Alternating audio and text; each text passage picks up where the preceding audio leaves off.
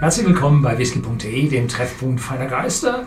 Und heute haben wir drei Kilchoman Machir mhm. Bay aus unserem Shop aus whisky.de zu Ihnen hier mitgebracht. Und zwar sind es drei verschiedene Machir Bay. Einmal die Originalabfüllung. Hier, nein, diese, nein, welche ist jetzt die Originalabfüllung? Diese. Sie diese. versteckt sich. Sie versteckt sich. Also dies ist die Originalabfüllung und dann zwei Collaborative Wettings, Bottlings. Mhm. Und zwar sind das welche mit einem unterschiedlichen Verhältnis von Bourbon zu Sherry-Fassanteil. Maria Bay ist eine der Whiskys bei der Kilchoman-Brennerei, die mit Sherry-Fass-Einfluss abgefüllt werden. Das ist jetzt keine Nachreifung in einem Sherry-Fass, sondern ein Wetting mit so und so viel Prozent von diesem, so und so viel von jedem. Und die normale Machir Bay Flasche hat also 90 Prozent Ex-Bourbon Fass und 10 Prozent Ex-Sherry Fass. Ja, das ist interessant, weil wenn man hier auf Machia Bay hinten drauf liest, sagt es eben 90% Bourbon, 10% Sherry Fass. Und dann schaut man hier vorne auf diese kleinen Batches vom Collaborative Vetting und hier steht dann zum Beispiel 92,5% Bourbon, 7,5% Sherry. Und wenn man dann hinten drauf schaut, haben sie noch das Originallabel vom äh, ähm, Original Machia Bay und da steht dann 10% äh, Oloroso Sherry und 90% Bourbon Cast. Also bei den Collaborative Wettings steht hinten eine falsche Zahl drauf. Aufpassen. Ja, liegt daran, äh, Krichhommel ist eine kleine Farmbrennerei und die können noch nicht so jede Flasche in riesigen Stückzahlen alle exakt. Darum verwendet man hier ziemlich viel vom selben. Ja, Wichtig dabei ist, wenn man da drauf schaut, dass hier äh, vom whisky.de das Bubble drauf ist. Ne? Mhm. So, also geht es nur bei uns.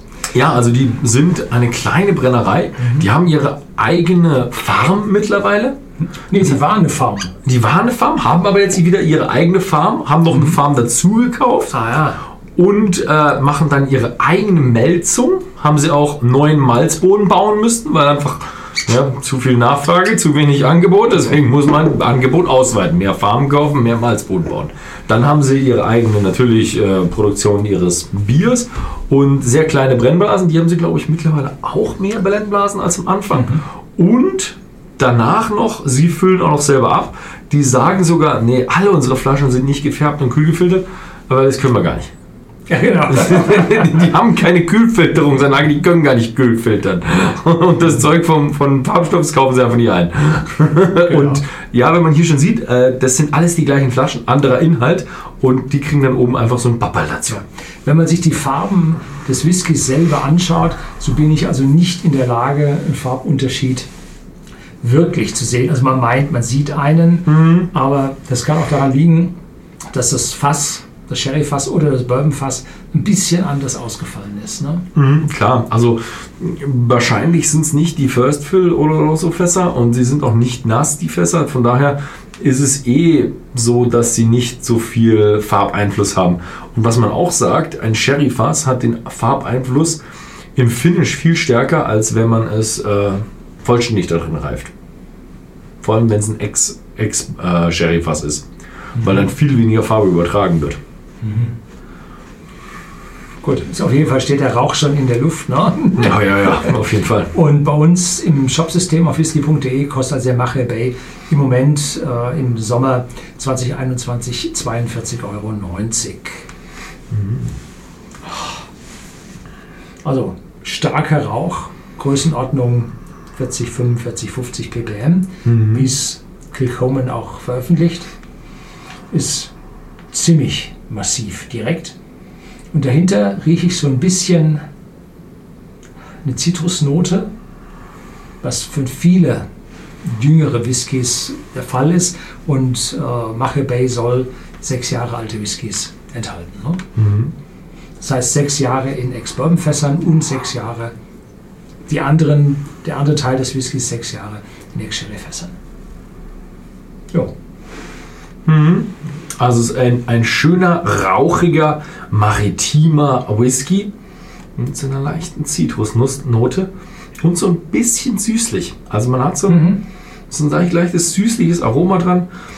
Es erinnert so ein bisschen an Lagerfeuer am Meer. Ich weiß nicht, wenn man wo das ein süßliche noch dazu äh, ah. denken kann. Vielleicht irgendwo, ja, nee, so viel nicht. Also, hm, ja, weiß nicht.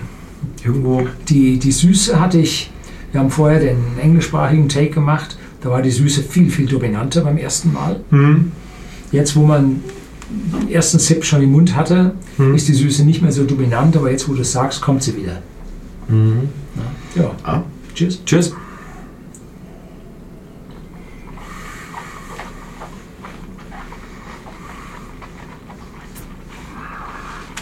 Mhm.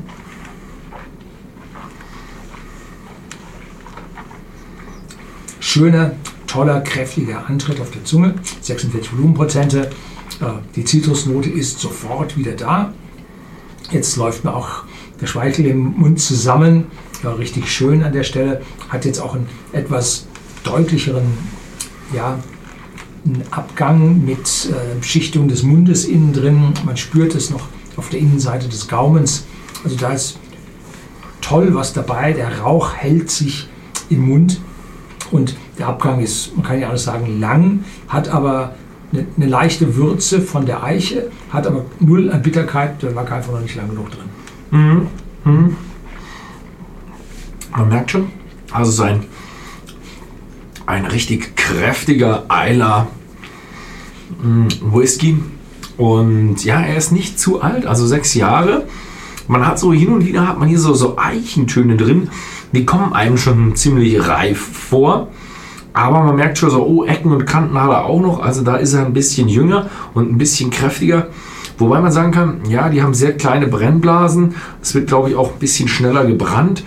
Da kommt einfach ein bisschen mehr vom Charakter, vom Distillerie-Charakter durch. Und der ist aber, hat auch eben Ecken und Kanten. Also es ist ein Whisky mit Ecken und Kanten und schönem Rauch, leicht süßlich. Und beim Geschmack habe ich jetzt relativ wenig Süße. Also da war im Geruch noch ein bisschen mehr. So, und jetzt gehen wir gleich über, damit dieses Video nicht so langweilig wird, zum, das war der, zum äh, Collaborative Vetting mit 15% Sherry-Fassanteil und f- 85% äh, Ex-Bourbon-Fassanteil. Und Das heißt, wir haben jetzt äh, gut 5% mehr Ja. Sherry-Anteil Ja, drin. die andere Collaborative Vetting, wie du es gerade sagtest, äh, die geht dann sogar runter auf 7,5% Mhm. Sheriff-Fassanteil und ist damit deutlich dichter an den anderen, deutlich dichter an den anderen Whiskys aus der Kilchoman Brennerei, die dann aus 100% Ex-Bourbon-Fässern hergestellt werden. Mhm. Ja, haha, ganz anders. Schon, ne? Ja. Und zwar, was sofort bei mir aufgefallen ist, deutlich, deutlich mehr Vanille. Aber massiv. Und die Zitrusnote schwächer im Hintergrund. Jetzt, beim zweiten Sip, den ich habe, äh, ist die Zitrusnote schon wieder ein Stückchen weiter vorne. Aber wer jetzt erwartet, er kriegt jetzt hier einen richtigen Sherry-Touch da rein, äh, nee, hat er nicht. Dazu ist es zu wenig. Aber es macht den Whisky jetzt nicht so, so jugendlich frisch, sondern ein bisschen gedeckter. Ja, Mhm. Zitrus, Zitrus, Vanille, bisschen Karamell hinterher. Ja, Also für mich äh, ist er bedeutend süßer. Aber ich finde ihn auch komisch. Ich hätte jetzt auch irgendwie erwartet, dass jetzt hier so ein bisschen so der, der Sherry-Charakter durchkommt. Weniger. Also hier hätte ich eher so einen, einen süßen Bourbon-Charakter so ein bisschen drin gehabt. Und äh, Rauch ist natürlich auch wieder gut vorhanden. Aber er ist ein Stückchen milder. Also entweder ein Stückchen älter oder ein Stückchen stärkere Fässer. Ich weiß es nicht. Auf jeden Fall hat es ein bisschen leicht mehr rund. Er hat weniger Ecken und Kanten. Er hat schon noch die Ecken und Kanten, aber weniger. Süßer mit ein bisschen mehr Van- Vanille und Karamell. Und ja, schöne Geschichte. Ja. Also so ein bisschen würziger. Das kommt ihm auch ein bisschen vor. das werden wir gleich im Abgang merken. Ja. Cheers. Tschüss.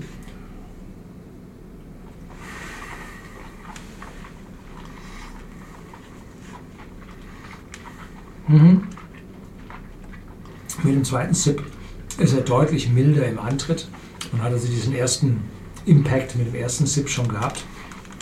Ja, milder, leicht öliger, äh, nach wie vor süß, Zitrusnote. Und dann auf der Zunge kommt tatsächlich diese Eichenwürzigkeit ein Stückchen gut, besser durch oder stärker durch. und im Abgang angenehm voll, den ganzen Mund auskleidend. Der Rauch ist im Abgang genauso da, wie er vorher war.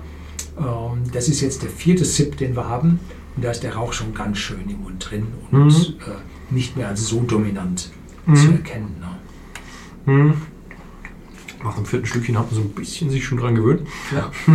Aber es ist schön, weil man ein bisschen mehr die, die Hintergründe ein bisschen identifizieren kann. Er ist am. ich hätte ihn jetzt eigentlich vom Geruch her hätte ich ihn bedeutend süßer erwartet. Er hat im Geschmack schon mehr Ecken und Kanten und mehr an dem normalen Bourbonfass-Charakter, mehr an dem Distillerie-Charakter dran, als ich jetzt erwartet hätte.